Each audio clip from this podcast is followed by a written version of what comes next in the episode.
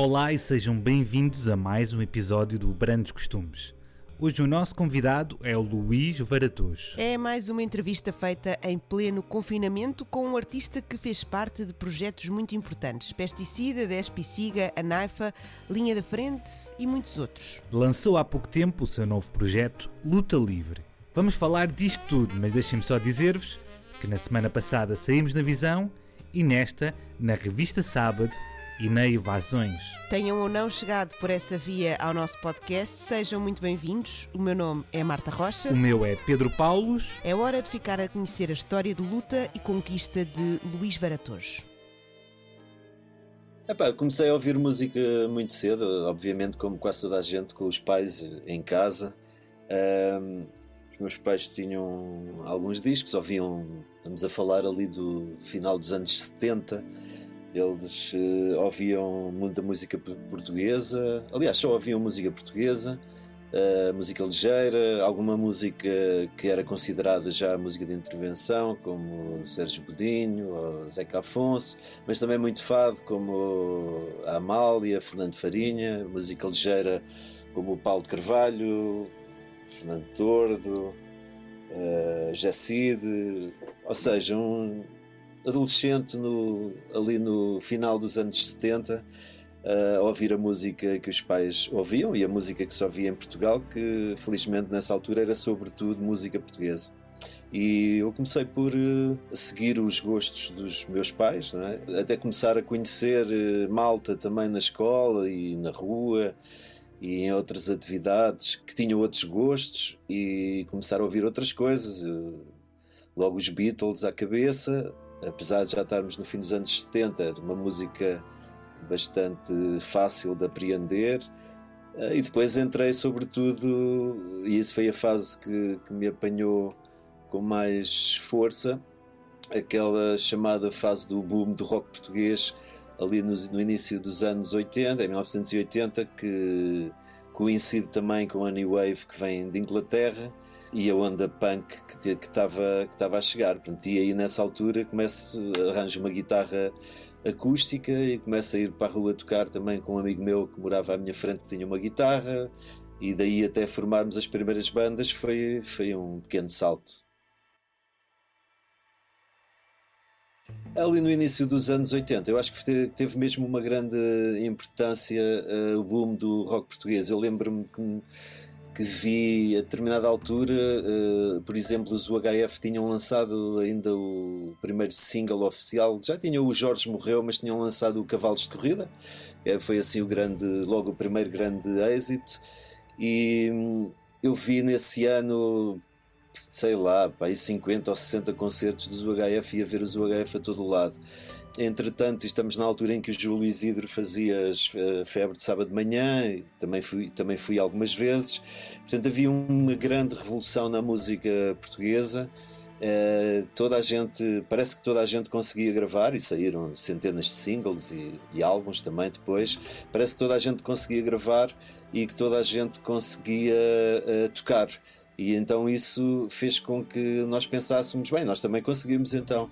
E foi por aí que começámos a organizar as primeiras bandas já mais elétricas, não é? Tentar pedir uma guitarra elétrica emprestada, arranjar um local de ensaio onde houvesse uma bateria, portanto, mais difícil do que com a guitarrinha de caixa, mas como o que estava a dar era aquilo, nós arranjámos forma e em pouco tempo começámos uh, a conseguir fazer bandas no liceu também, uh, e a conseguir tocar uh, e a fazer essas bandas mais rock, não é? Eu não morava em Lisboa, eu morava em Sacavém, portanto eu era um, um jovem do subúrbio com muito pouco acesso a chegar uh, a Lisboa e nem tínhamos essa cultura, não é? Basicamente nós juntávamos na rua. Felizmente a Sacavém tinha um forte culto em termos de coletividades. Havia, por exemplo, a Academia de Música, que ainda existe, havia o Clube Recreativo, havia a Cooperativa, e isto eram o Sport Grupo Sacavenense, e isto eram tudo locais onde havia atividade a nível de convívio, a nível de música, ensino de música e ensino de outras, uh, de outras artes, aulas de dança, etc. Eh, portanto, facilmente nós nos reuníamos aí. Isso, sair à noite era ir para a rua e, quanto muito, ir para esses uh, locais onde conseguíamos tocar, aprender música, fazer eh, bandas e, no fundo, estar com as outras pessoas da nossa idade. Mesmo sair, sair à noite, mais para meados dos anos 80, e aí sim, já, porque aí já tinha idade também para sair, porque antes não tinha autorização sequer para me deslocar, por exemplo, para o bairro Alto. E a partir de meados dos anos 80, sim, e final dos anos 80, Uh, já bastante frequência, do, sobretudo do bairro Alto, que era onde estava centrada a noite de Lisboa.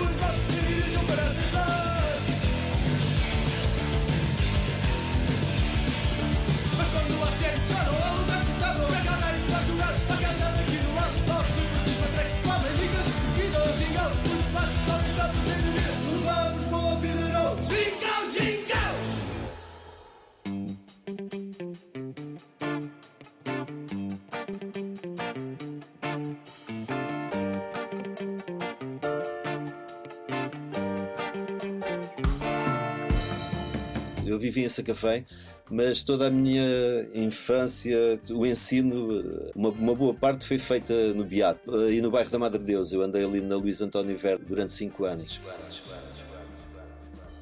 Depois fiz o Dom Denis uh, em Chelas, uh, nos Olivais Chelas. Fiz aí o 12 ano. Portanto, eu vivia em Sacavém, mas também tinha muitos. Os meus amigos não se limitavam eu, e a minha atividade não se limitava a Sacavém e espalhava-se também por esses bairros. Eu, da pessoa que sou, ao ambiente que se vivia ali entre o Beato e o bairro da Madre Deus, porque foi aí também que eu, que eu cresci. Quando venho para as Belas Artes, é, é verdade que é nessa altura que eu conheço o bairro Alto. Faculdade de Belas Artes era fantástico, porque nós estávamos eh, mesmo no centro de Lisboa, né? ainda, ainda está, ainda está lá, a universidade ainda lá está. Eh, havia uma, uma grande onda, sobretudo pelas pessoas eh, imposta pelas pessoas que lá estavam quando eu lá cheguei. Eu, por exemplo, na minha primeira aula de desenho, tive uma praxe e quem me deu a praxe foi o Manel João Vieira, do Zena para 2000, que estava a sair nesse ano, tinha feito o quinto ano. E então uh, tivemos uma lista enorme de coisas para comprar, lápis, canetas, papéis, etc. Começámos a achar aquilo estranho e depois é que eu percebi que era o Manel João. Nessa altura, nas Belas Artes havia, não, não havia só Belas Artes, também havia muita música, até pelas pessoas que lá estavam. Lembro-me de ter visto concertos eh, no Largo em frente às Belas Artes. Havia concertos também dentro das Belas Artes. Eh, nós, quando formámos depois a banda Os Pesticida, numa das primeiras atuações que fizemos foi dentro do, da escola, no, no, terreiro interior, por cima da cisterna. Portanto, o ambiente era muito efervescente, não é? havia muita vida e ainda por cima estávamos ali mesmo junto ao bairro Alto, portanto aquilo tudo, tudo se misturava. Eh, de lembrar que nessa altura, a Baixa de Lisboa, o Chiado, etc., eh, não havia praticamente turistas, não é? portanto a fauna que por ali andava eram pessoas que trabalhavam ali, pessoas que iam ali às compras, mas portugueses, evidentemente, a malta da escola, da, da Rádio Renascença, depois isto colado ao bairro Alto e à vida noturna do bairro Alto era muito, acho que havia muita arte e havia ali muita energia uh, concentrada. Eu respondi a um anúncio de, de jornal no, Blitz uh, do ex-vocalista, do, do, primeiro vocalista dos chutes, do Zé Lionel, que nessa altura tinha abandonado os chutes e andava à procura de gente para fazer uma banda. Uh, eu respondi a esse anúncio Uh, isto depois de ter tido várias bandas em Sacavém e ali no Dom Dinis também, mas respondi a esse anúncio e não sabia quem era o Zé Lionel, só depois é que fiquei a saber. E hum, nessa altura conheço o João Sampaio, que, que era de Alvalade, e que também já não sei por que carga d'água, não sei se ele também respondeu ao anúncio ou se chegou lá de outra forma, ele também apareceu para tocar nessa banda do Zé Lionel. Pronto, nós conhecemos e nós éramos mais novos do que, do que o Zé e do combaterista que ele tinha arranjado, estabeleceu-se logo ali alguma, alguma identificação entre mim e o João e nós não passámos muitos, já não fizemos muitos ensaios com o Zé Lionel e a partir de determinada altura começámos nós a fazer os nossos ensaios a dois. Uh, e é aí que está a gênese do, dos pesticidas. Depois, mais tarde, há um amigo meu de, de Sacavém, que era o Fernando Raposo, que estava com a família na Holanda, que quando vem cá passar férias no verão, nós convidámos-lo para dar, para dar um toque, fazer um ensaio connosco e ele fica, tocar bateria na banda. E depois o João Pedro Almendra, que também era de Alvalade, era amigo também do, do João Sampaio, que nessa altura tinha saído de uma banda que se chamava Cu de Judas, que ele tinha com João Ribas. E como tinha saído, nós convidámos-lo, ele entrou e foi assim que se fez o primeiro quarteto dos Pesticida.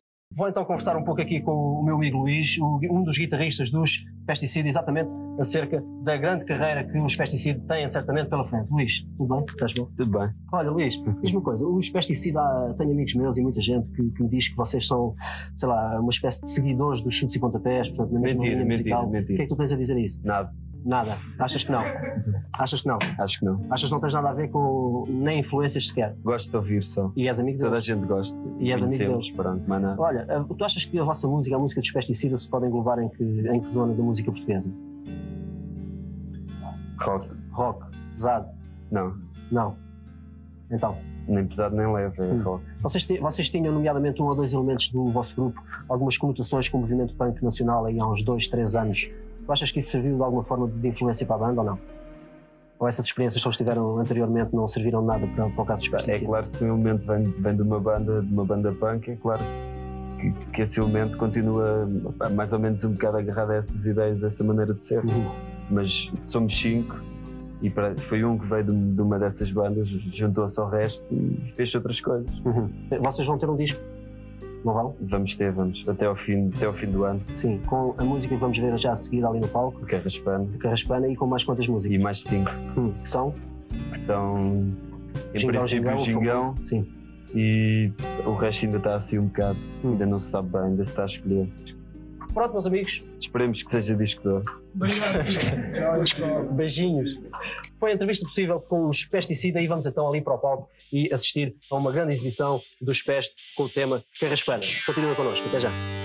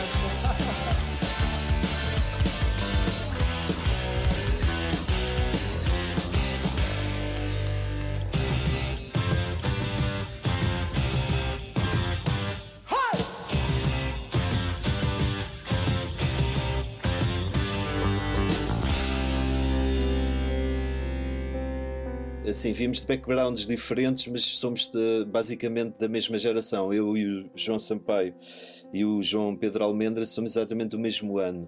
Portanto, eh, há ali uma série de referências eh, muito fortes que, que nós percebemos logo em contacto uns com os outros. Não- aliás, não foi preciso sequer fazer eh, um, nenhum exercício compli- complicado. Ficámos logo com a prática e com o desenvolver do, do trabalho, percebemos logo que estávamos a falar a mesma linguagem. E, e a partir daí eh, as coisas foram surgindo de uma forma espontânea. Claro que nós tocávamos algumas versões, porque gostávamos, tocávamos clash, tocávamos chutes, gostávamos dessas músicas e isso também servia para nós evoluirmos um pouco como músicos ou como executantes, mas rapidamente passámos a construir as nossas as nossas músicas, achávamos que era aí que, que estava o que devíamos fazer, era isso que devíamos fazer e rapidamente o começámos a fazer e as coisas também começaram a sair exatamente por isso, porque tínhamos uma série de referências muito, muito comuns, ouvíamos as mesmas coisas, tínhamos crescido com, com a mesma música, não foi difícil aí chegarmos a, a construir um repertório que nós, nós de início não tínhamos a noção que, que o podíamos gravar. A primeira coisa que fizemos foi pôr-nos a tocar ao vivo e, e- e nessa altura havia alguns sítios em Lisboa on- onde, mesmo salas que, que não eram à partida de concertos, mas onde era possível organizar concertos, juntando algum equipamento e, e com algum esforço. E havia alguns sítios onde se podia fazer isso, e nós o que começámos a fazer foi mesmo a tocar essas músicas originais. Isso rapidamente criou um interesse em quem, em quem começou a seguir-nos quem começou a ir aos concertos, que despertou também a curiosidade de, de pessoas do meio, de, de editoras, de, de malta ligada ao Rock Rendezvous e foi aí que, surgiu, que surgiram conversas para se poder então gravar. Ou seja, nós queríamos fazer música e queríamos tocar e começámos por tocar ao vivo. Mas para nós essa coisa de gravar um disco também ainda não era propriamente um pensamento muito. não era uma ideia muito real, era uma, uma coisa que estava longe. Uh, que não, pensar, não pensámos logo uh, de raiz, mas depois acabou por surgir com, com a prática. Isto, isto, tem tudo a ver mesmo com a química que havia entre nós e por termos essas referências uh, em comum. Depois de referir que depois também logo a seguir entrou o Orlando Cohen para outra guitarra e a formação ficou então a formação completa dos dois primeiros discos, esse quinteto e, e, e, e também aí se havia bastante com o Orlando também havia essa química e foi fácil a banda produzir música nessa altura e chegar às pessoas e ter esse reflexo de, e essa resposta de, da malta que nos fez depois chegar à gravação do primeiro disco. Aliás, foi por causa disso que eu tive que depois deixar as belas artes, porque começou a ser incompatível, não, não havia tempo. Eu ia para as aulas às 8 da manhã, professores baldavam-se, muitas das vezes eu começava a achar que estava ali a perder tempo e comecei a dedicar muito mais tempo à música e à banda. E a partir daí nós começámos o resto das pessoas também estavam disponíveis, começámos a fazer ensaios diários. Mas mesmo o que nos passava pela cabeça era realmente chegar ali e tocar e ir fazendo coisas, ir ensaiando. Nunca de início nos passou pela cabeça que podíamos, assim a curto, ao breve trecho, gravar. Isso aconteceu depois. Fizemos a primeira parte do, dos chutes num concerto em Moscavide. Houve pessoas de uma editora que havia nessa altura, que era a Transmédia, que, que editava o Fausto também, era uma editora já com algum, com algum power, que tiveram nessa sessão do Rock and nos fizeram um convite para, para gravar eh, um primeiro disco. E nós tivemos que sair do concurso porque bandas com, com contratos editoriais ou com discos gravados não poderiam participar no concurso. Portanto, nós acabamos por fazer só duas sessões, mas a ida ao Rock Rendezvous tem muita importância nesse convite para fazermos o disco. Rock Rendezvous acaba por ser uma, uma montra, apesar de nós termos já tocado noutras pequenas salas, Rock Rendezvous era a catedral nessa altura e, e tocar no Rock Rendezvous tinha bastante peso, era onde as pessoas do meio iam ver as bandas, etc. E isso teve bastante peso no convite que nos foi feito para gravar o Veneno. O disco saiu estávamos a falar de uma editora independente. Ok, fizemos algumas apresentações na televisão, houve algum impacto, então nós conseguimos ir tocar para uma semana académica em Trás-os-Montes, conseguimos ir fazer mais um, um concerto num, num, bar no Porto. Realmente conseguimos sair um pouco de Lisboa. E, mas era tudo muito, muito, muito uh, imberbe ainda em termos de organização e tudo. As pessoas que organizavam os concertos onde nós íamos uh, eram pessoas como nós que estavam a começar, que se reviam naquela atitude, não tinham meios, tentavam organizar as coisas com muito pouco dinheiro. Portanto, não estamos a falar de, de sair, de, um disco que sai agora tem enorme sucesso e vais aos festivais todos, nada disso, nem sequer festivais, se, se me lembro, só o Vila de Mouros. Portanto, eh, foi um pouco sair de Lisboa, mas manter o mesmo registro. Quando gravamos o segundo álbum, o Portem-se Bem, aí é que já uh, atingimos outro tipo de público. Uh, a música começou a passar mais na rádio, até porque o primeiro disco não me lembro de ter passado por aí além na rádio, não. Tirando as rádios piratas que havia nessa altura, não foi um disco que tivesse sido bem recebido pelas rádios, portanto não passou. O segundo disco, sim, já tinha se calhar uma produção mais uh, direcionada para as rádios, talvez em termos de som. Havia canções se calhar menos agressivas e o disco já passou, e aí nesse segundo disco nós tivemos a sensação que tínhamos dado, dado um salto e começámos então a tocar em nome próprio em várias situações, corremos as semanas académicas todas, fizemos uh, alguns pequenos festivais que, que havia nessa altura. Já tivemos assim uma vida mais, mais preenchida. Eh, já conseguimos ir às ilhas, por exemplo, que no primeiro não tinha acontecido. E lembro que a experiência também foi, foi ótima, porque sentimos que a partir eh, nessa altura já, já conseguíamos eh, eh, ganhar alguns cachés para termos a nossa vida própria, porque até aí não, não acontecia isso, para podermos comprar as guitarras e os amps sem ter que estar a pedir dinheiro emprestado. E aí foi um, foi um salto interessante, sim, no Portem-se Bem.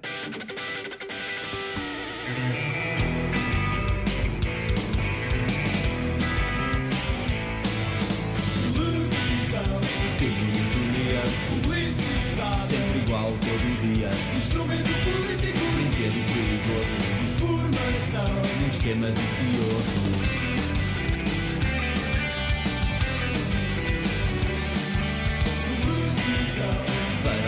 Para alienar. Ainda na para comprar. Políticos, políticos, Discursos muito críticos. belas futebol. Tragédias e rock and roll.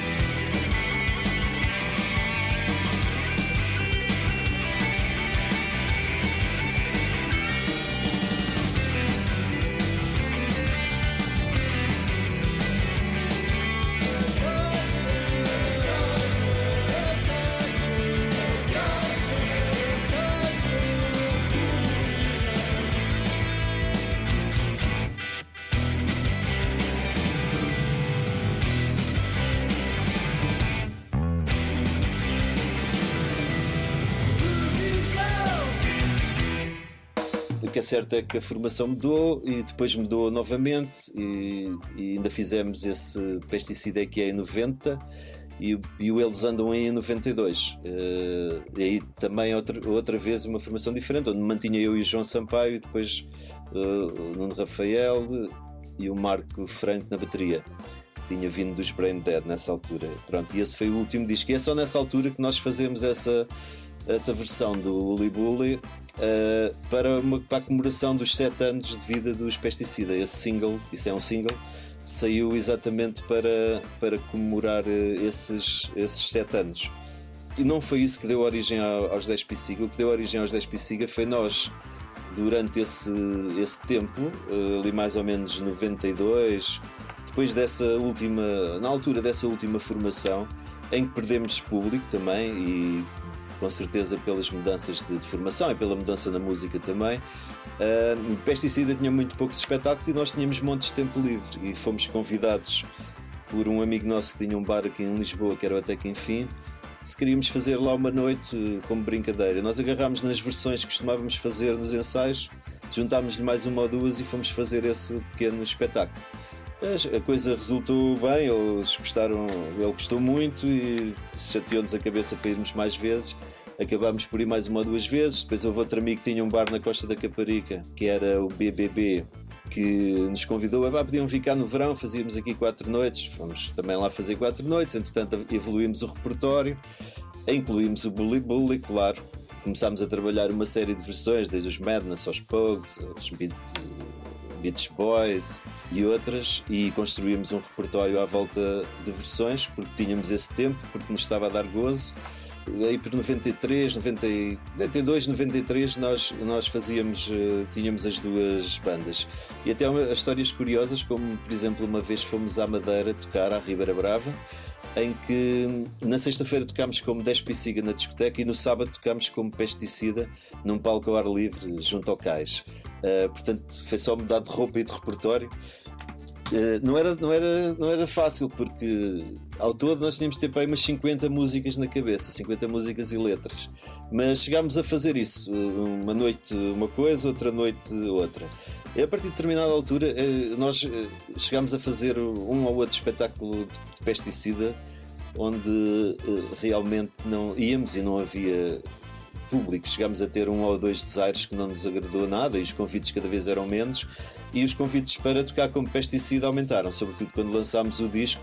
eh, aumentaram, aquilo estava-nos a dar muito prazer e nós avançámos eh, para aí e achámos que já não se justificava, até porque a banda já tinha tido eh, grandes mudanças de line-up.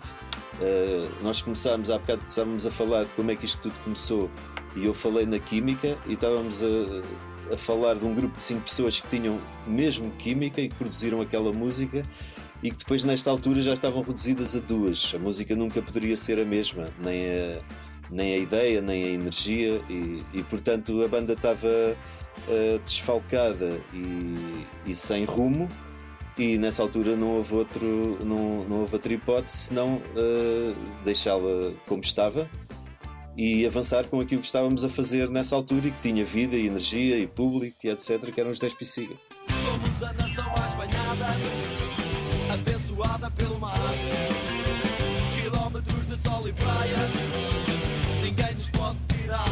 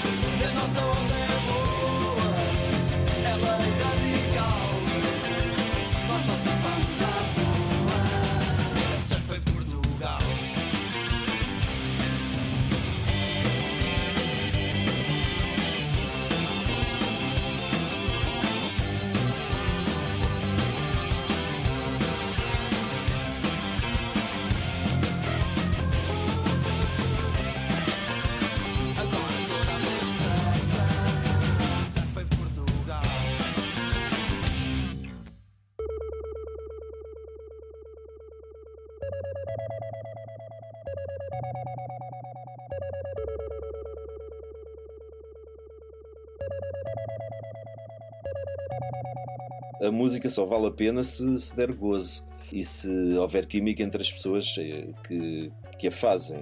Eu acho muito difícil um grupo de pessoas, pela experiência que tenho, conseguir eh, fazer como os Rolling Stones, por exemplo, tantos anos juntos e ainda continuam a ter ali aquela química. Acho isso, isso é muito, mesmo, muito, muito, muito raro e deve ser muito difícil de conseguir.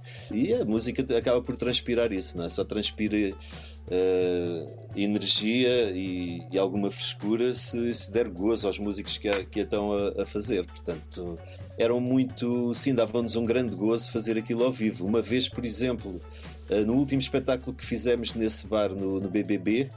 Eh, Onde as pessoas acorriam, aquilo esgotava à quinta-feira, portanto, no dia de semana, lá no meio do areal da Costa da Caparica.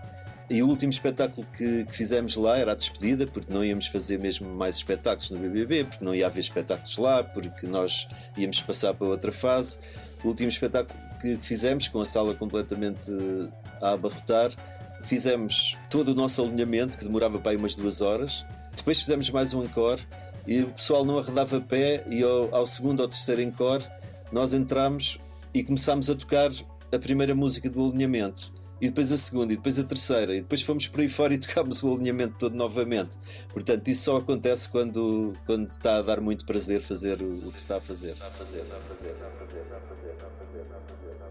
Nós tínhamos feito esse percurso como pesticida, em que começámos logo a fazer música original, fizemos quatro discos de, de música original. E ali a determinada altura deu-nos muito gozo quando recebemos esse convite para ir fazer um espetáculo no Até que Enfim. Deu-nos muito gozo poder tocar Ramones, Chutes e Pontapés, ZZ Top, ACDC. Deu-nos bastante gozo fazer isso ao vivo, tanto que desenvolvemos depois esse repertório. Portanto, nessa altura estava-nos a dar gozo aquilo e foi aquilo, e foi aquilo que fizemos. Entretanto, a, a Despi Siga acaba por eh, se construir em cima de uma formação que também fez parte da última fase dos pesticidas. Estou a falar do Rafael, do Sérgio Nascimento na bateria, do João Cardoso nas teclas. E esse, esse coletivo que começou por eh, trabalhar este repertório de, de de versões eh, começou a encontrar-se também num, num, num- num estilo de música, não é? começou, começou a encontrar-se nas suas referências, começou a encontrar a sua química também. E isso naturalmente vai nos eh, guiar para experimentarmos fazer eh, também em conjunto música original, ou seja, o que é que, o que, é que nos está, o que é que nos pode sair agora, já que temos esta experiência com base na, no trabalho que fizemos aqui à volta das versões. Eu digo que aprende-se muito a tocar versões, aprende-se muito sobre estruturas das canções, harmonias, eh, ritmos, eh, tudo o que tem a ver com, com a música, encaixe das letras, métricas, etc. Eh, aprende-se muito com as versões e eu tenho noção que nós com aquele novo coletivo aprendemos muito e formámos-nos com, com essas versões e a partir de determinada altura achamos que devemos pôr esse conhecimento e essa experiência de conjunto em música original e nós fizemos isso logo no segundo disco, um disco que se chama Os Primos, em que metade do repertório desse disco é de versões, nem sei se é de metade ou se é um terço, e depois o resto já são canções originais, como a Família Virtual, uh, como o TVSK, uh, várias canções desse disco que, que, já é repertório original construído por nós, que depois solidifica no terceiro, no 99.9, e é um disco só completamente de originais. originais, originais. É por acaso que acontece o seu novo projeto, Linha da Frente. Nasce a partir de um, de um concerto em que eu fui convidado a participar por alturas de, das comemorações do 25 de Abril em Lisboa, em 99, em que nos foi proposto fazer um espetáculo original para, para aquele dia. E fui eu que fui convidado, foi o Rui Duarte dos Ramp, o Janel do Excursão de Lola, o Emanuel Ramalho, que, era, que tinha sido nosso produtor nos Pesticida e que tinha sido baterista dos Rádio Macau dos, e dos Street Kids, por exemplo, foi o produtor desse espetáculo, arranjador, produtor e também tocava bateria. E no, nós fizemos esse espetáculo e depois no fim, isto, isto houve alguns ensaios durante algumas semanas, onde a malta se ia cruzando e uh, trabalhando em conjunto. E depois no fim do espetáculo, que correu bastante bem, foi muito fixe, o João Aguardela, quando nos estávamos a despedir, pergunta-me se o que é que eu achava de levarmos aquilo um pouco mais para a frente. E como estávamos naquela. tinha acabado o espetáculo e tinha corrido muito bem, é quase como um jogo, não é? Quando ganhamos, eu disse, claro, é, vamos já nisso, podemos começar já para a semana. E na semana seguinte almoçámos juntos falámos e depois perguntámos ao resto da malta se estava nessa e acabámos por eh, levar esse coletivo a fazer um disco também de música original. Entretanto, ainda fizemos mais um ou dois espetáculos, ou mais ainda, com esse formato de que tínhamos feito esse Canções para Revoluções, que era esse, esse espetáculo de 25 de Abril.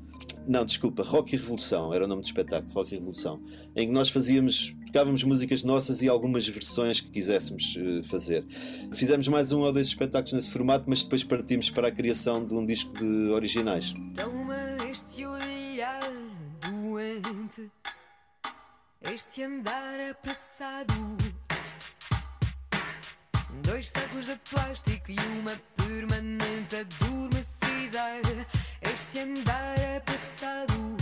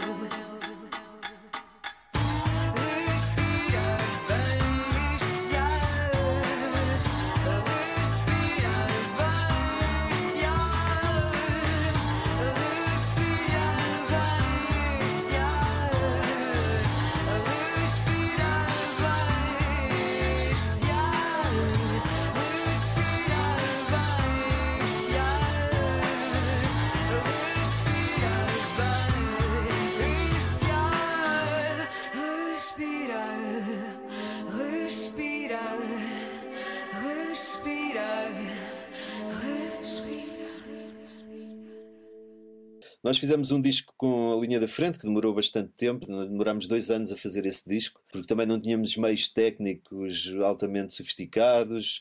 Estamos a falar dos primeiros tempos em que se, o princípio dos anos 2000, onde se começou a trabalhar dentro do computador, os interfaces de áudio eram mais ou menos maus e o disco deu bastante trabalho a, a, fazer porque nós queríamos fazer queríamos fazer independente não queríamos ir para um estúdio uh, depender de uma editora etc e então fizemos com os nossos meios mas ele demorou bastante tempo demorou esses dois anos.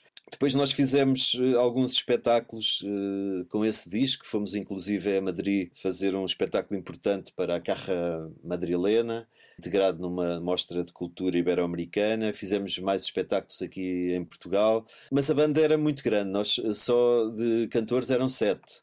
Mais depois uma, alguns músicos que tínhamos que ter connosco, era uma banda muito difícil de transportar. Ainda assim, tentámos fazer um, um segundo disco, tínhamos gostado do resultado desse primeiro com estas pessoas todas e estas vozes todas. Tentámos fazer um segundo disco mas eh, a apostar numa música talvez com uma costela mais forte de música portuguesa enquanto esse primeiro era um disco em termos eh, musicais bastante híbrido, eh, em que experimentávamos a eletrónica, mas em contextos eh, harmónicos que podiam ser muito bem música anglo-saxónica. E no segundo, para um segundo trabalho, nós uh, queríamos avançar para uma música mais de raiz mais portuguesa. E quando começámos a fazer algumas bases, fizemos algumas bases e algumas experiências com os cantores da linha da frente, o resultado não, não tirando com a Viviane, o resultado não foi bom. E por isso decidimos pegar, eh, decidimos que estava esgotado aquele, aquele tempo e que o que tínhamos em mente era melhor eh, e mais, seria mais adequado fazer uma, uma banda nova e arranjarmos uma voz para, para essa banda. E é assim que surge a Naifa, alguns desses instrumentais que, que eu falei que, que, fizemos para a linha da frente são músicas do primeiro disco da Naifa. Bem-vindo ao programa Entre Nós. Hoje temos connosco João Aguardela e Luís Varatojo, músicos do projeto A Naifa. Obrigada a ambos por terem aceito o convite. Parabéns por este vosso projeto e por este trabalho discográfico, que eu penso que seja meramente o primeiro deste projeto.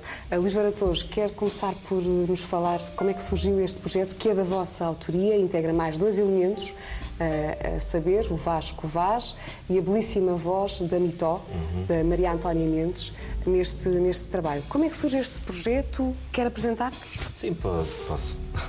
Isto tem a, ver do, tem a ver com o encontro que eu tive com o João num projeto anterior que, é, que se chamava Linha, Linha da Frente. Uh, e comecei a trabalhar com ele e achámos que havia alguma coisa de comum uh, e havia alguma coisa que poderíamos fazer em conjunto. Há qualquer coisa dentro de nós que, que se assemelha, não é? Há qualquer coisa que nós procuramos quando fazemos música, há essa sintonia. Eu acho que a Naifa é aquilo que resta em nós, neste caso em mim e no Luís, de música portuguesa. Ou seja, é quase como se nós, e isto é estranho, porque tu estás num país, é quase como nós portugueses fôssemos imigrantes em termos musicais dentro do nosso próprio país. De repente, todas aquelas referências que tu devias ter no cotidiano, ou seja, música portuguesa devia ser alguma coisa imediatamente reconhecível, devia estar presente em todos os momentos. Se tu és português, isso faz sentido que seja assim. E nós fomos tentar descobrir, ou seja, depois destes anos em que tu, quer dizer, sabes o que é que passa na rádio, os programas que vês na televisão, que vêm lá de fora, quisemos descobrir de uma forma muito espontânea e intuitiva o que é que ainda restava em nós de música portuguesa. portuguesa.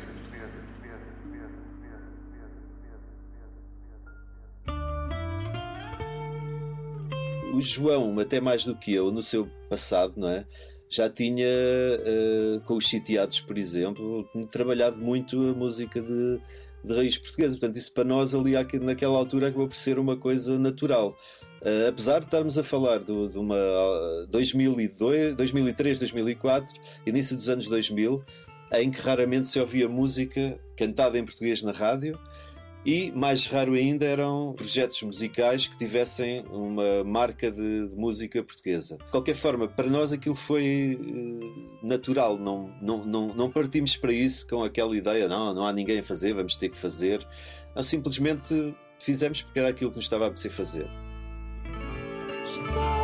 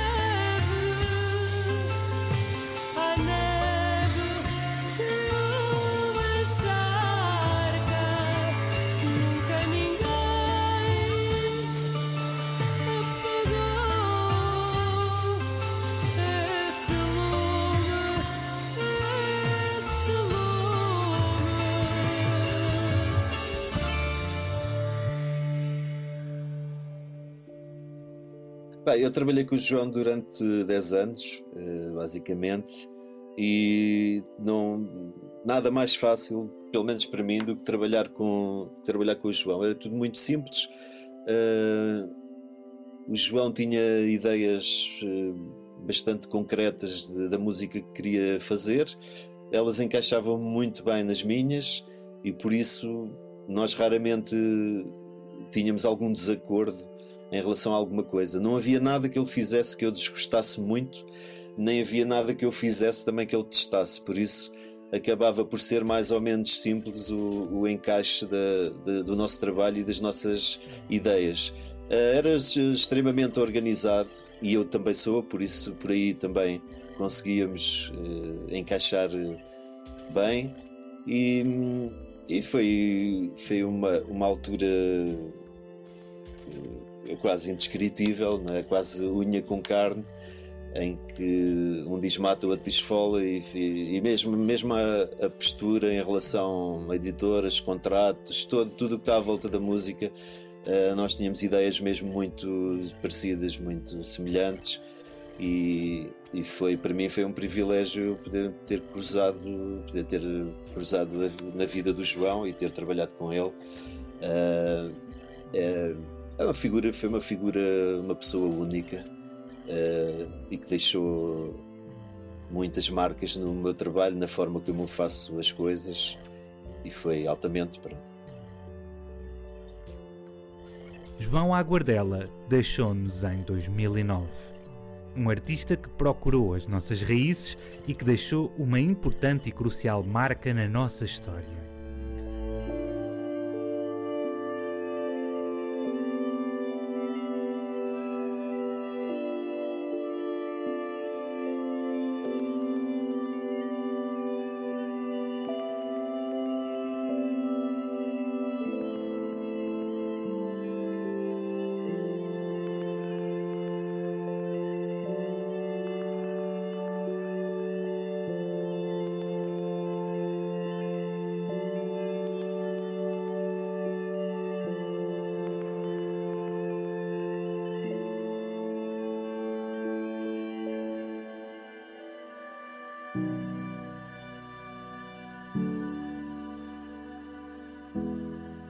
Aceleramos na máquina do tempo até aos dias de hoje. Ainda não temos carros que voam, não vestimos todos roupa prateada e também ainda não temos todos qualidade digna de vida. É por aí que aparece o novo projeto de Luís Varatojo, Luta Livre. A inspiração vem de tempos em que o sushi era só no Japão. eu tinha ali 10 anos, 9, 10 anos, quando, 9 anos, quando foi o 25 de Abril, e vivia esse tempo todo, sobretudo aquele tempo a seguir ao 25 de Abril, de uma forma muito forte. Portanto, nós fomos naquela altura guiados para determinado comportamento dentro da sociedade que tem a ver com olhar à volta, deixar o individualismo de parte, trabalhar em coletivos. Nós saímos para a rua, por exemplo, ao, domingo para limpar as ruas. A Comissão de Moradores do bairro fazia isto. A Comissão de Moradores organizava bailes e festas. É, nós fomos muito educados para, para esse trabalho coletivo, para um espírito de convívio e de partilha uh, e de responsabilidade social também, de, de alguma responsabilidade cívica.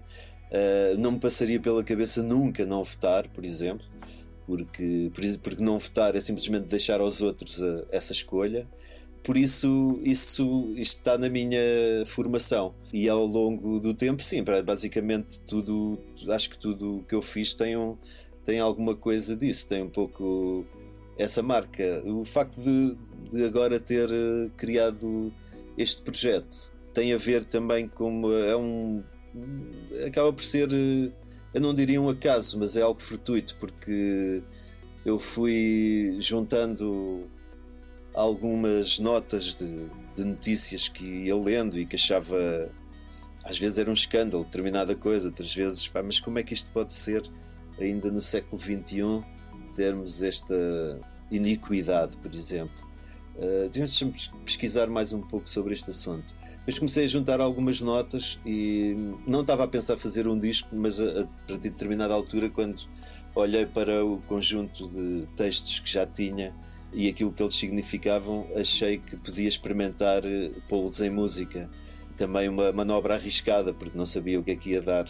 Mas como também tenho um espaço onde posso trabalhar, tenho o meu pequeno estúdio, posso ir experimentando as coisas. Quando não prestam, mando de fora. Quando acho que gosto, elas podem seguir em frente. Portanto, não perco assim tanto como isso. E decidi uh, experimentar e depois gostei do, do resultado. E a luta livre nasce um bocado daí. Ele não é empregado da aplicação.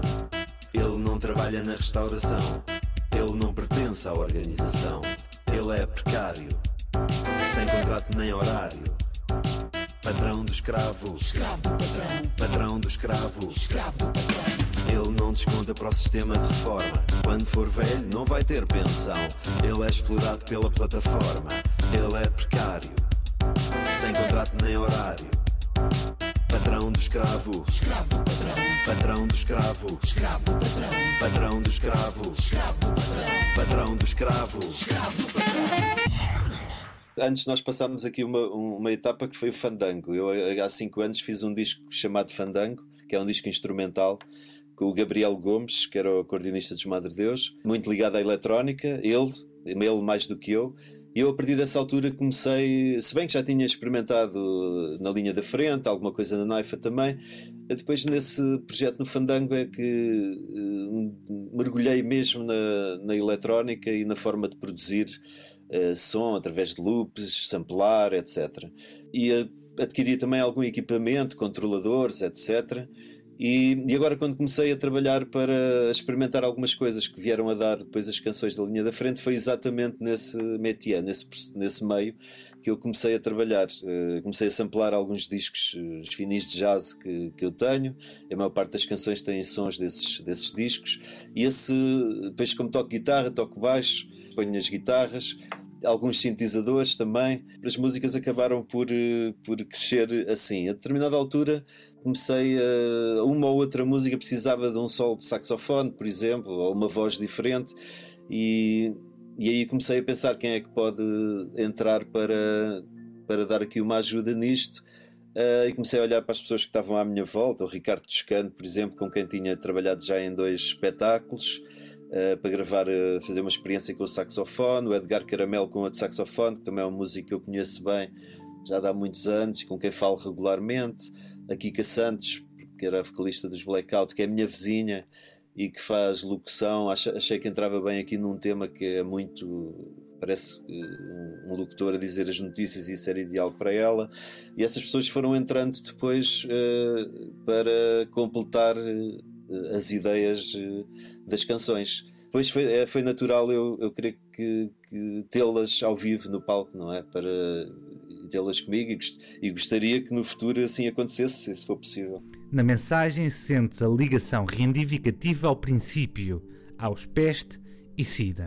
Essa ligação com aquilo que, que, nós fazíamos, sobretudo em termos da escrita nos pesticida, é alguma razão de ser essa observação, porque realmente a, a linguagem é, é, direta, muito direta mesmo. Eu acho que aqui ainda é mais direta, porque eu, eu aqui fiz questão mesmo de, de usar termos que, que, são nitidamente, às vezes técnicos, como no caso da, da canção O Problema é o Sistema, que fala do, do problema do, do clima em que fala queima de carvão, petróleo e gás, são termos mesmo técnicos do problema e que eu achei engraçado experimentar isto em, em música, em vez de estar a, a, fazer poesia à volta do assunto, falar mesmo do, do, da questão em termos técnicos e outras vezes mesmo mais uh, diretos. É, a linguagem também vem um pouco das notícias, não é? as notícias têm essa linguagem mais direta, não é? mais dos factos.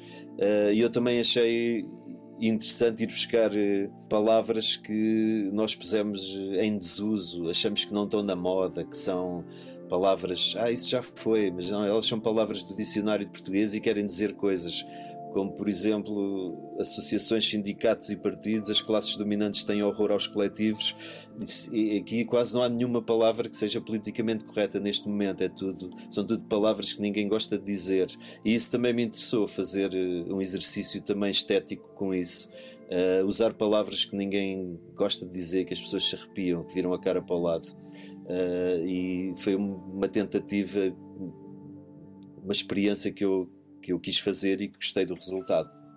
Uh, às vezes uh, fala-se da música de intervenção, eu já tenho ouvido grandes peritos teóricos. Ah, isso é uma coisa datada, era lá no tempo. Não, isto não é nada datado, não é no tempo. O Sérgio Godinho dizia paz, o pão, habitação, saúde e educação.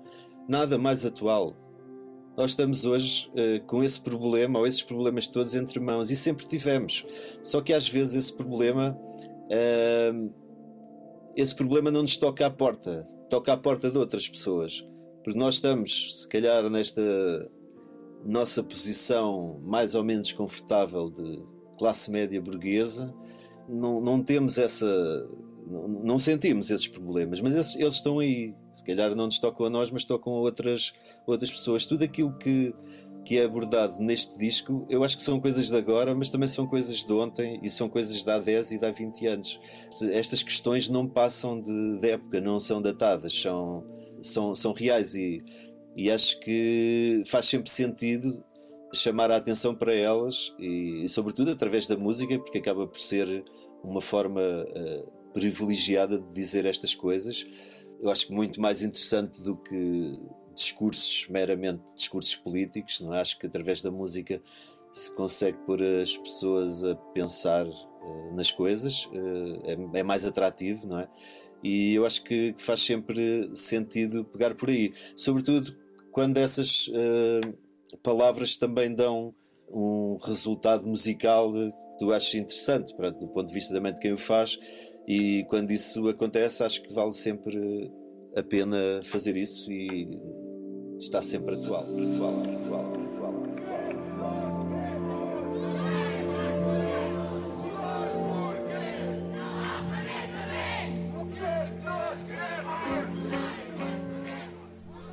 E assim chegamos ao fim de mais um episódio do Brandos Costumes. Sigam-nos nas nossas redes sociais e visitem o nosso site em brandoscostumes.pt para vídeos, artigos e muito mais. Espero que tenham gostado deste episódio e não se esqueçam de ser altamente.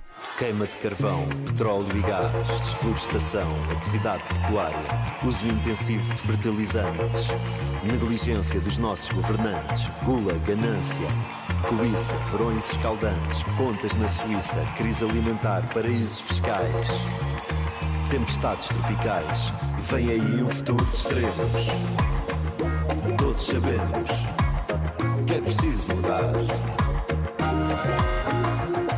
Mas quem manda nisto tudo diz que não temos com que nos preocupar. Podemos ter prosperidade ou o fim da humanidade. É tão grande a variedade como a nossa ambição.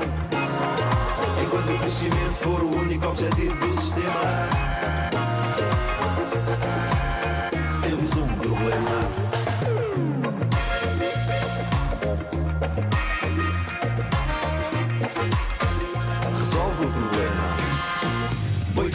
Sistema.